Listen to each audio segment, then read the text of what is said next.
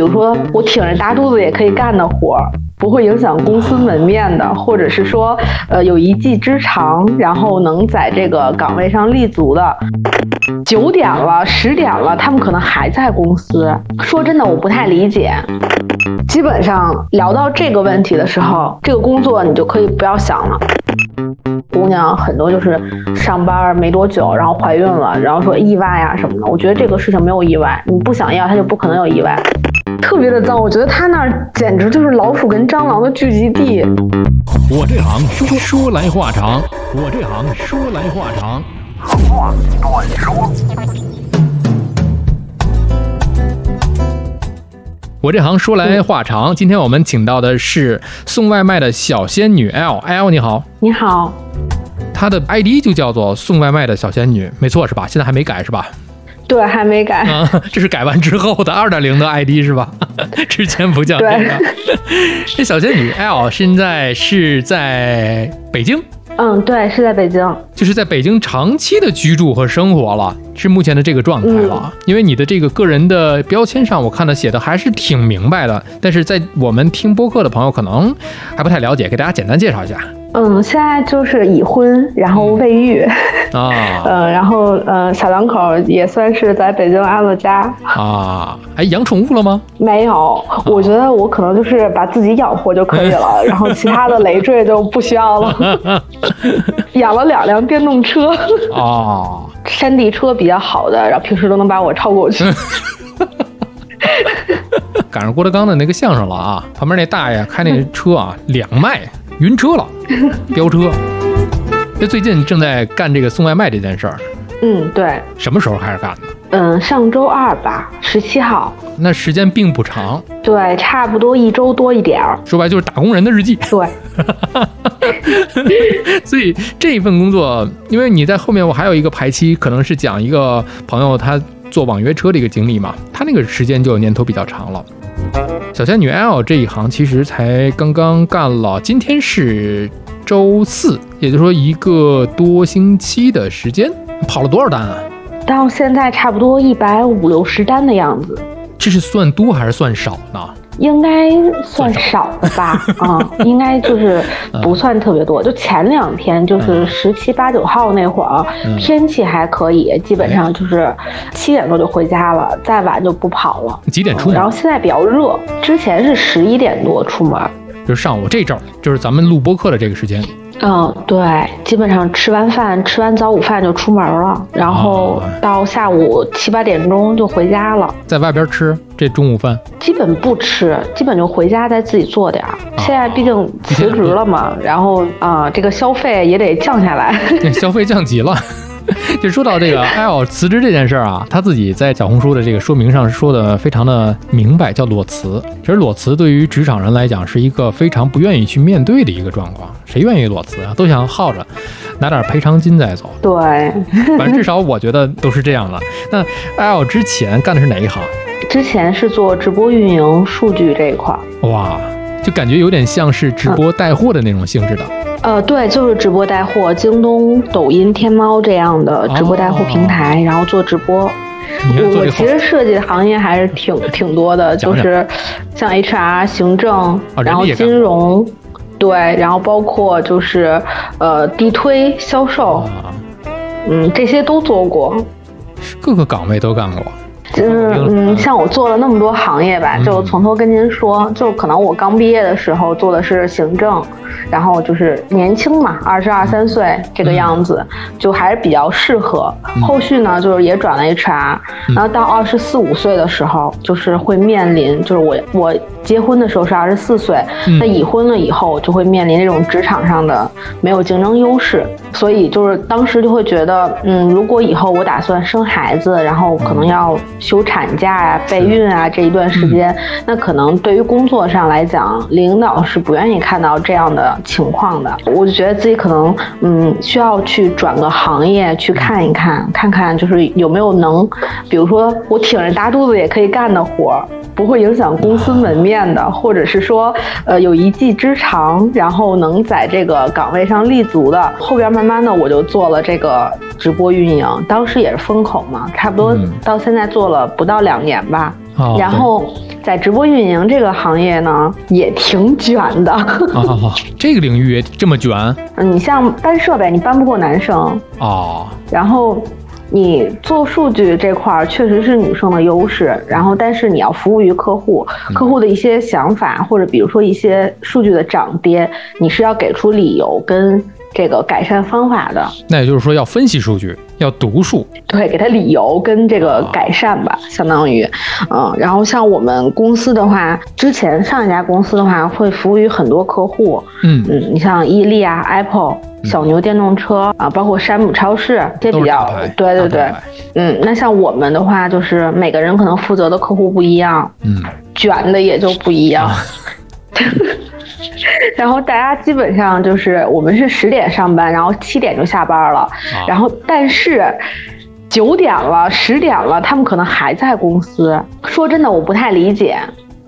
这也不知道他们没事干，他也在公司。对对对，就是这些工作对于我来说，不是不是吹或者是捧自己啊，就是目前这些工作，我觉得就是八个小时或者九个小时的工作时间完全可以胜任。那其他的一些像客户的呃这种突如其来的一些需求啊或者什么，我觉得在家完全可以处理的一些，这是一些就是可以下班了。是你说的这个问题啊，我曾经也面对过，我也在想这个事儿。这可能是住公司比租房合适，所以那些人不走了。可能是吧，可能现在夏天家里电费比较贵吧。啊，还真是啊。而且就是说，这个在职场上吧，像我裸辞，其实可能跟自己的性格有一些关系。我可能是那种比较风风火火、大大咧咧的人，嗯嗯，干事情呢，可能就是，呃，说干就干，干完就完，干完我就休息，然后忙的时候我就可以一直忙。像我们之前双十一的时候，基本连周转二十五六个小时，哇，对，从早晨上班，然后一直到第二天凌晨，就第二天早晨七八点钟，然后才下播。下播以后，可能还要做一些设备的管理，然后可能到家都已经十一二点了，嗯然后再去睡觉，就这种。但是我完全可以接受，我觉得这种就是需要我去加班，或者是就是这个工作需要你，对，就需要你必须要干的这种情况，我觉得加班是没有任何问题的。这种但我接受不了那种。对我接受不了，就是无任何意义的加班。但是去过几个公司，基本都是这样。我觉得如果是老板，两个公司应该能理解你的这个感受啊。下班不走，给公司浪费资源、水费、电费。不，老板他会觉得，嗯，你的工作不饱和，那我再给你加点其他工作吧。因为你谁让你干的效率这么高呢？你干的这么快呢？哦，原来你这个处理的不错，那行吧，你把这个事儿也处理一下。基本上是这样。像我朋友就说说你你在这种互联网行业的公司，你要学会摸鱼。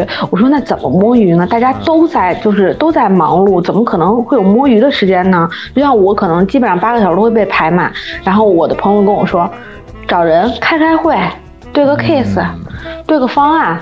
你这一上午就过去了，哦原来是这个吗？然后说下午接两杯水，泡个咖啡，对着表格盯一会儿，嗯对着 PPT 研究研究，然后一下午就过去了。知道现在有的大四五点钟开始干活，对，有的大厂就不点名，但是呢是个通病，有很多大厂互联网企业，呃，年轻人非常触头、非常头疼的一件事儿就是每天上午十点钟到了公司之后呢，哎，然后差不多呃摸摸鱼，准备准备，然后就中午吃饭了，吃完饭下午开始准备开会了。可能今天呢下午有一个重要的一个对齐会议，为了这个对齐会议，我们先要准备一个准备会议，准备为那个会准备一个拉通，拉通完我们在会上对齐，然后呢抛出一些问题，这个问题怎么解决呢？我们再开一个会来想办法啊，这是方法论的会，然后晚上十一点了。你太了解我们这行了。是吧？就是曾经我也是在这行里只是干过，但是也听过更卷的。我刚才说的，我就觉得已经更卷的了。当然，我们之前还是那种，我觉得还是比较合理吧。就是他的工作嘛，就是你完成即可，完成了到点了就可以有交班了。之前我们做一些包括体育赛事的运营啊，一些内容上的运营啊，它是有三班制的嘛，就每天要不间断的去有人去运营维护。和包括一些个安全的一些维护，那肯定就是不能少人。每个交班的时候会有一个交班信，就是交代好了这个阶段出了什么事儿、什么毛病，你需要解决下一个问题，康康康就这样了。我认为还比较庆幸能够能够这样。但听到这些，就我刚才描述的那，我觉得哎呀太难了。那每天就没有对正八经的工作呀。对，其实感觉正儿八经工作很少。然后基本都会留到下班以后去做，然后上班的时候可能就是大家开开会讨论讨论，然后像我们之前就是压死骆驼最后一根稻草吧，就是我们呃有一个比较重要的直播，但是还没有重要到那种特别重要的那种程度，哦。就是还呃新客户第一场 S 级可能想要别的，还不是 S 加级别的。不是 A 级别的，A 级 A 级可能都算不上。，A 只不过是我们级别或 A 级，明白？对，只不过是我们想想要拿拿下这个客户，然后去给他们做直播，但是公司呢又不舍得花钱，一些设备啊，包括灯光啊、摄摄影机啊，呃啊能借就借，能租就租啊。然后呢，包括绿幕。嗯，就是因为我之前做的都是实景直播，然后他们哦嗯上一家公司他们做绿幕直播，然后绿幕直播其实比实景要求要更高。是的，他们会觉得绿幕我挂个绿幕，然后我抠出来人像就可以了。但其实你要给它抠的自然，然后抠的就是啊对比较让你看不出它是个绿幕直播，是是一件非常难的事儿，是需要很很强的设备的。但是公司的话就是呃不配，不给配置，不哦，我以为公司不配 不是。啊，也是，嗯，也是，然后呢，做这场直播的时候，就是主视觉 KV 这块儿，嗯我们那天晚上三个人对接一个设计，从六点对到了晚上十二点。你知道过程是什么样的吗？嗯就是我的领导。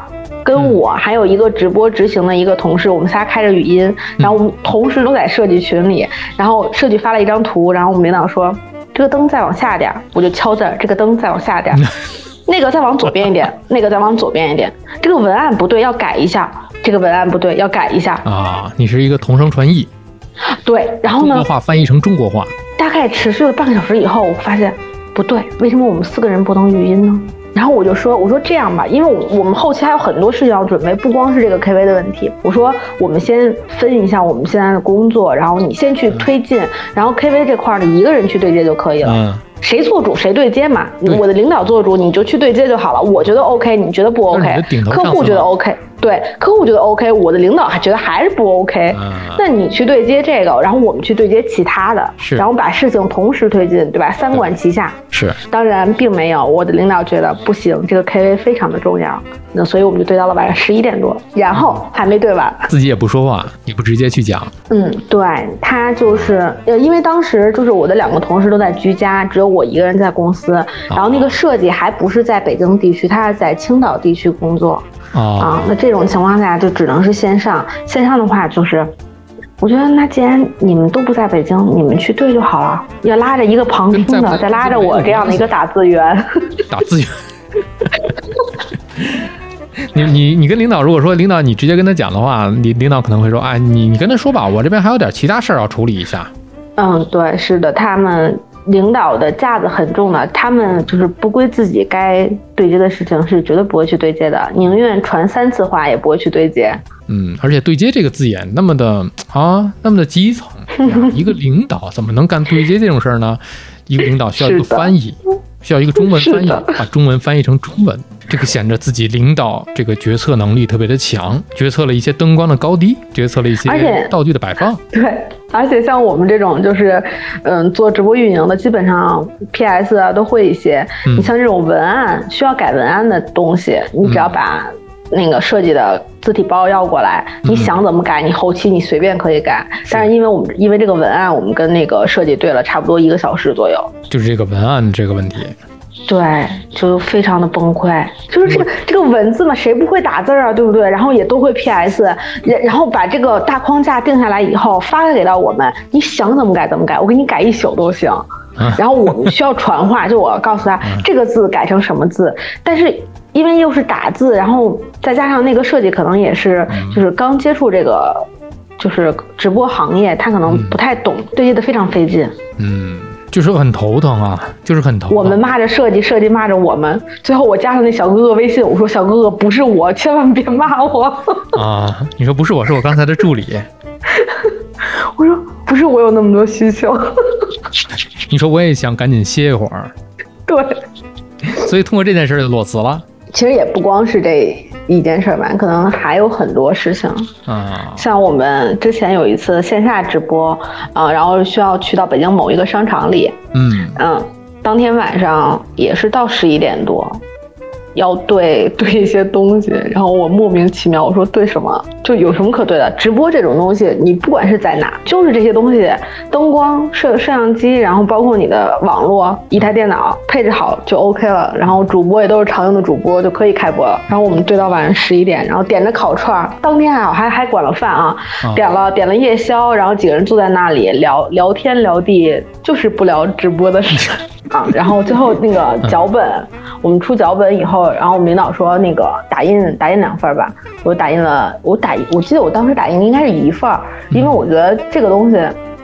不需要太多份，然后我们领导跟我讲，你最起码得打个六七份吧，丢了怎么办呀？我当时心里就在想，如果连这个你都能丢，那你还上什么班呢？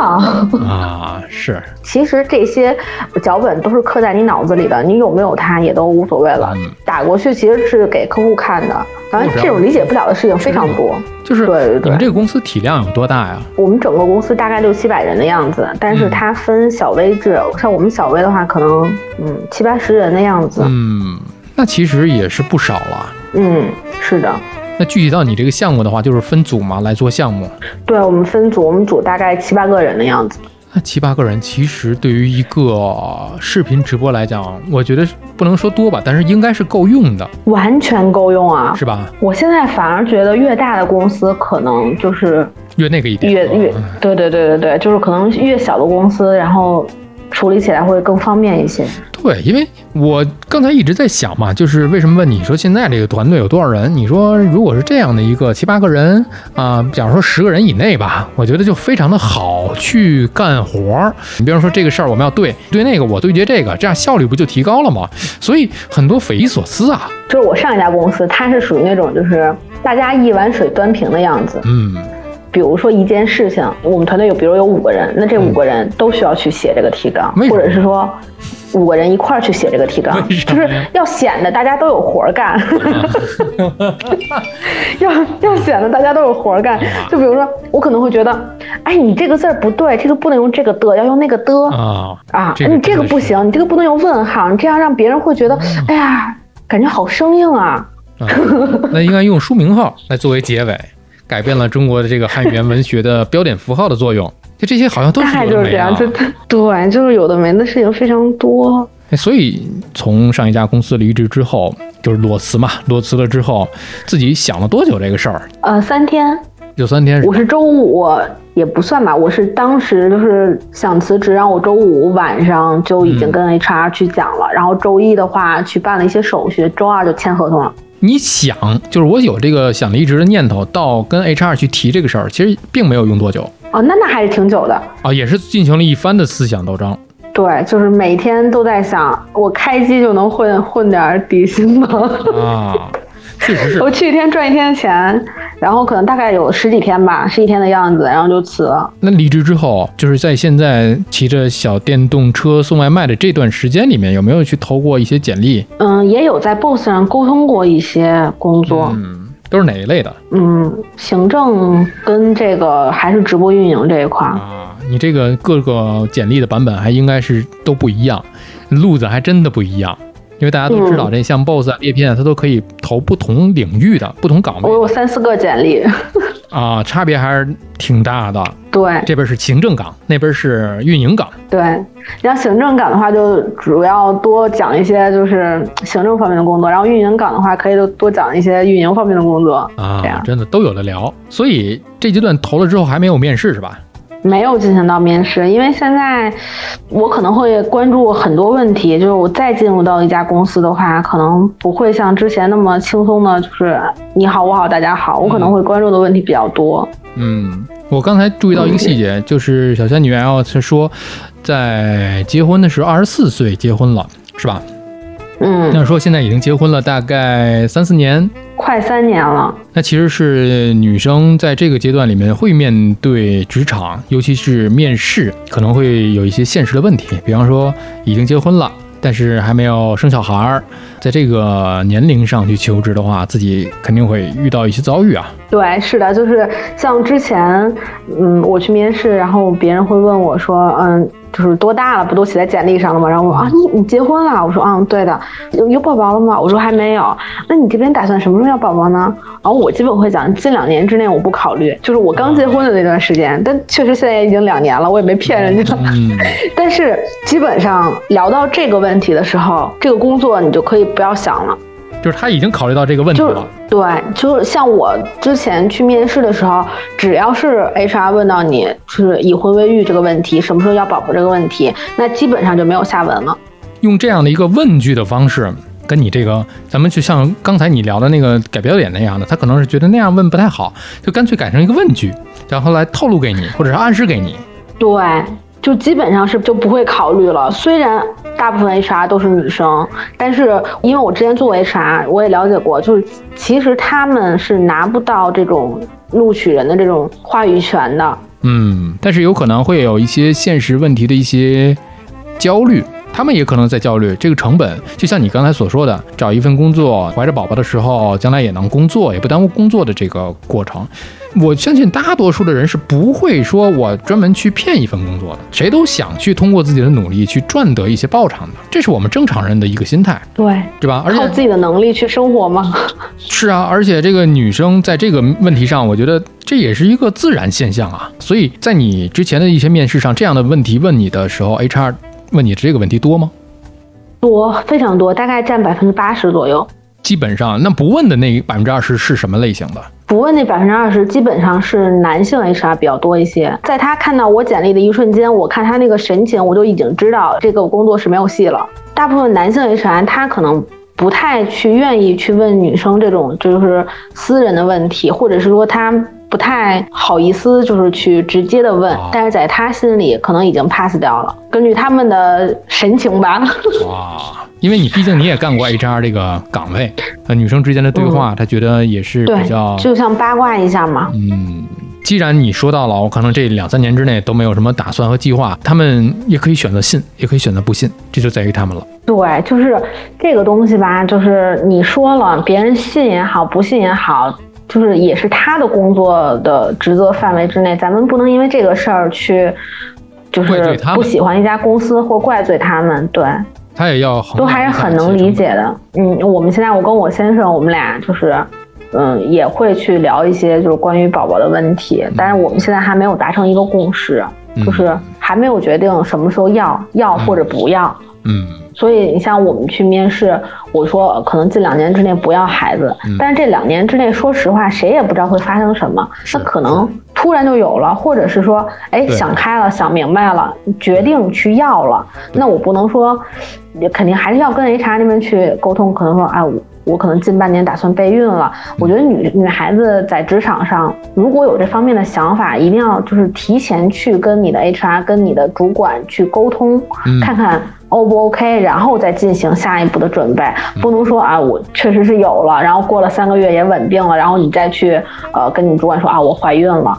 像这样的话，对于公司来讲，其实都不愿意看到的。嗯。不能先斩后奏，因为你本身你是供职于这家公司企业，企业呢给你的这些劳动付一些报偿，他们也有责任，有有义务，一是照顾我们的员工，我觉得也是人之常情。其实将心比心这件事儿，没有谁对，或者是没有谁错。对，我想说的就是，就是女人何苦为难女人？我其实，在小红书上也看到姑娘很多，就是上班没多久，然后怀孕了，然后说意外啊什么的。我觉得这个事情没有意外，你不想要，她就不可能有意外，也有一定的道理。不过，对，就不要为难女孩子。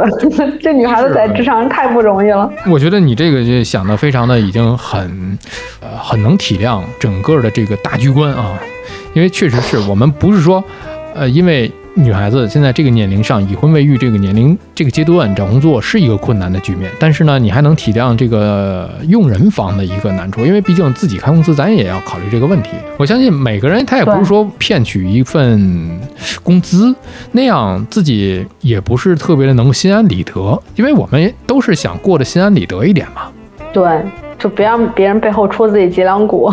对，我觉得这是一个人生底线。所以，确实现实的社会环境上也好，还是职场环境上也好，存在着一些问题。其实这一段我们放出来，也是希望有一些企业，其实 HR 听得进去，听不进去，我觉得没有用。主要是一些企业吧，一些可能一些老板、一些 boss 可能会觉得，哎，这是我们正常人的一个表达，也希望他们能够相信，有一些人我们是希望不被人家戳脊梁。啊，也希望能够自己老有所得，也希望自己能够把自己的价值发挥出来，而不要戴着一些有色的眼镜去，先用自己的主观去预判了一件事儿。我觉得这是不可取的。是的，然后还要跟广大的女性朋友们说一下，如果是在职场准备备孕的话，一定要提前讲。嗯，你看，这是一个过来人，一个曾经是 HR 的一位，现在也是被 HR 挡在了门外的这么一位啊。这个小仙女 L 给大家的一个建议吧，啊，其实这是听得进去则听，听不进去我们也无权干涉他们，是吧？对，每个人都有每个人的选择跟生活。所以现在找工作有点困难了，所以 L 现在就去骑着小电动车就送外卖了。哎，那你决定送外卖这件事儿前后你用了多久去考虑？两天吧。两天就决定了，之前也没有想过，就是这两天我觉得，哎，要不然送个外卖吧。嗯，因为我辞职以后是觉得最近自己状态不太对，然后呢，就是也不想再去进入职场了，可能是想歇一阵。嗯，然后我也是在那个社交平台上刷到了有一个小姐姐，她骑着共享单车去送外卖。然后我就会想，哎，那我这有天然的优势啊，我们家两辆电动车呢。对啊，然后我就想想，我是不是也可以去送外卖呢？嗯，我觉得很自由，所以我就去了。我大概是我是上午离职，下午我就去送外卖了。哦，就上午办完了离职手续，对，下午就开始抄起家伙。呃，是上午就当天上午去办离职手续的时候，我就已经开始注册了。无缝衔接呀。我可以这么算吧，我是一个比较雷厉风行的人吧，就是我想干什么，我一定要去干。那看得出来，你这个性格确实是啊，非常的一致啊，就是直言直语。而且呢，自己干事儿风风火火。是这样，就是，嗯，再加上现在还还家里还有贷款嘛，房贷这个没还完，然后呢，嗯，也裸辞了。裸辞以后呢，又不想吃老本儿，觉得就就是每天在家待着，其实也是很无聊的一件事情。嗯，还是想做点什么，但是又不想再重新进入职场。后来我就无意中看见送外卖这件事情，我就觉得。也比较适合我，然后然后我就去出发了。当天下午送完外卖回家，特别的爽。刚才你说特别适合你，呃，你觉得哪一点特别适合你？首先，这个工作适合我，就是你有自己的选择权。自由一点，比如一些单子刷下来，你可以看你想送到哪儿，你就点哪个抢单就可以了。你就不用再去微信上拉一个会议了啊，问问领导这个单子接不接？老板说你再修改一下这个单子啊。是的。跟那个客户您一会儿要不晚点再接啊，晚点再下单。单沟通一下，我们对齐一下这个单子啊。两个小时过去了，这个单还没下，不用这样了。是的，也不用说这个牛不喝水强摁头。这个单子你不想跑，领导说啊，你跑一下吧，这是我们重要的客户。S 级的单子啊，这个必须得送啊！领导然后开会拉齐一下它的重要性，列举做一个 PPT 啊，拉一个 Excel 啊，做一个透视啊，这是不需要。送外卖来讲，对送外卖来讲，就是我就会觉得我就是我自己的老板，我想接的单子我就接，我不想接的单子我就不接，所以特别爽。这一天下来都是全由我自己来主张，自己来，全由我自己做主。而且是有这种，就是你干一单有一单的钱，虽然不多啊，虽然可能就几块钱，付出都是有收获的。就你付出了，你跑了，它就是有收获的。虽然不多，但是它就是你能看到你为这份辛苦得到了一些相应的报酬。就觉得 而且还有一点就是，我给我给那个点外卖的朋友们去送外卖的时候，他们会说谢谢，我会说啊您客气啊不用不用，这个是说的非常的心安理得的。啊！但是在职场上，同事或者是领导说啊，谢谢啊，辛苦了，你你就不可能特别心安理得说啊，没关系啊，不客气。你说你你会说啊，应该的，嗯啊，领导说辛苦，你跟领导说什么时候升职加薪的啊？什么时候给我调一下工资啊？哪敢讲啊，在职场上这些话哪敢讲？是，所以说自己给自己做主这件事特别爽。当然了，现在可能由于这两天啊，北京地区的这个疫情管控的措施可能会比较严格一点，有很多还进不了小区。嗯，是的可能还，要在这个小区外面去等候，可能会面临一些困难，一些不管是超时也好，还是怎样的一个困难也好，咱们留到下一趴可以聊聊这个问题，这些困难。这一趴安定，我想听你讲一讲一些你在小红书上发的另外一篇，哎，我觉得特别有意思，就是点外卖一定要看好商家信息。最后，L 给大家科普一下吧，就是有哪些咱们尽量的去规避不要点，就从卫生的角度上来讲，咱们打开外卖软件以后，你选择一个你想吃的商家，嗯那进去以后，它会有一个点菜、评价跟商家信息这这几个选择。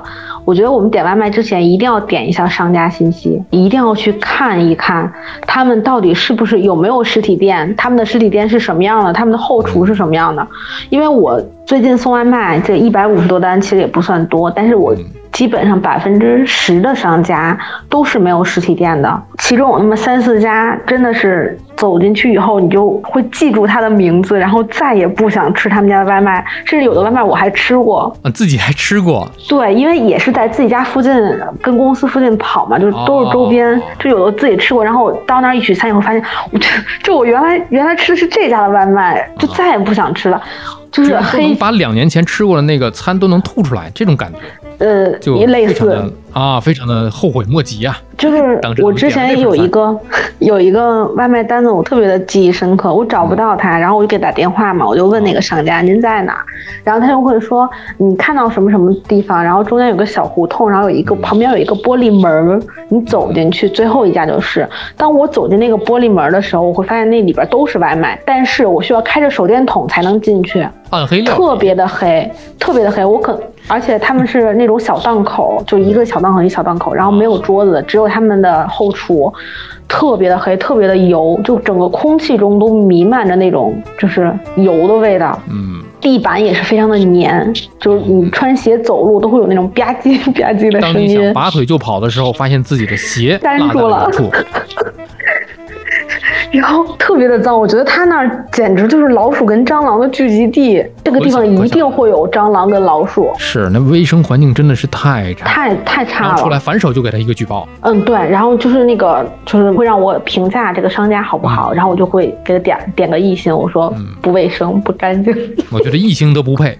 我觉得应该给，但是他没有零星。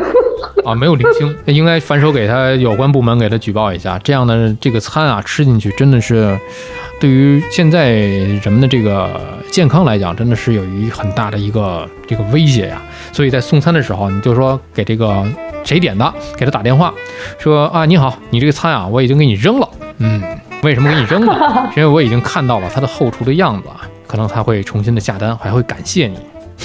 那我得先看看他那个餐多少钱，如果是三五十的话，扔就扔了；如果是一二百的话，那还是算了。这样的地方他还能出一二百的餐哦，可点的多的那就可以一二百了。对对对，像这种餐一般都会是那种小龙虾呀，然后烤串儿、炸鸡一类的会比较多，而且这些东西都是咱们平时比较喜欢吃的，所以大家如果在点烤串儿、炸鸡、小龙虾这种餐的时候，一定要看一下商家信息，包括麻辣烫、米线这种。哦，这种就是街头巷尾的这种小吃的这种时候，多留意吧。我自己的个人经验啊，我这么说不知道艾尔你听一听看看对不对啊？因为我平时点餐的话，我也会很小心这一方面的东西，因为毕竟可能看电视的一些新闻啊、一些报道可能多了一点，我会点就是我听过名字的，也比如说呃一些有连锁店的、一些有品牌的，可以找得到商家的，哪怕就是说出了问题，你可以找得到人的，我是点这些。对，这些是没有任何问题的，但是这些就是包括我上面说的那些餐品，就是那些种类也要看好商家信息，因为现在很多大品牌，像一些网红，它都是有加盟的。加盟的并不是直营的，对，并不是直营的，它可能一些加盟店的话就不是非常卫生，它可能就只是做一个外卖档口而已。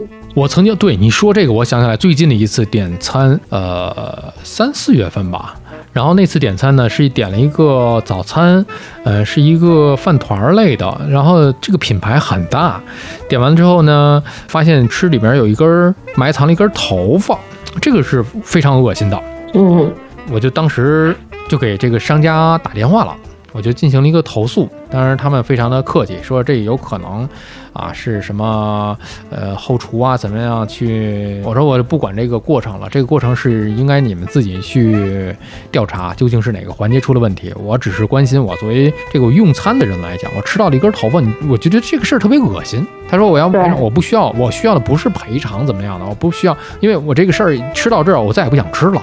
有的时候确实是对于一家餐饮这个企业来讲是一票否决的。如果对于一个客户来讲是一票否决的，我吃到这家的这一根头发，我相信下一次我也不知道还会不会有，再有怎么办啊？我曾经吃到过，我也不需要你退我钱，我也不需要，我也不是讹人，我也不是说让你再给我送，我只是告诉你这里边有根头发，你让我挺恶心的，我下次肯定不要再点了。你们自己去调查一下这件事儿，不要再次发生，杜绝它。是的，但是但是其实大部分商家，就是大部分的企业，就是餐饮企业，他们可能不会特别关注这些东西，是吧？就不 care 了，他们也觉得这个太凤毛麟太。正常了。不过也是这个餐饮这一行吧，就是避免不了。你在外边吃饭也好，还是你点餐也好，它也避免不了这些问题。对，而且我们去联系商家的时候，大部分可能联系的是店长或者是店员。如果是老板的话，他可能会觉得，哦，那我要好好的去管理一下后厨，然后去整顿一下，会去调整一下。但是对于店长或者是店员来讲的话，他会觉得，嗯不点就不点呗。嗯，这万一吃坏了，这是个麻烦事儿。是的，咱这个初衷就是让大家吃的心安理得一点。刚才聊的是干的心安理得一点，现在是让大家吃的，让那些餐饮的商家也是干的心安理得一点。我觉得大家吃的放心才是最重要的。所以要说到了这个吃饭的这个事儿吧，呃，就是 L 现在干的送餐的这件事儿，咱们先休息一下，咱们第二趴聊一聊 L 的送餐的这件事儿。好的。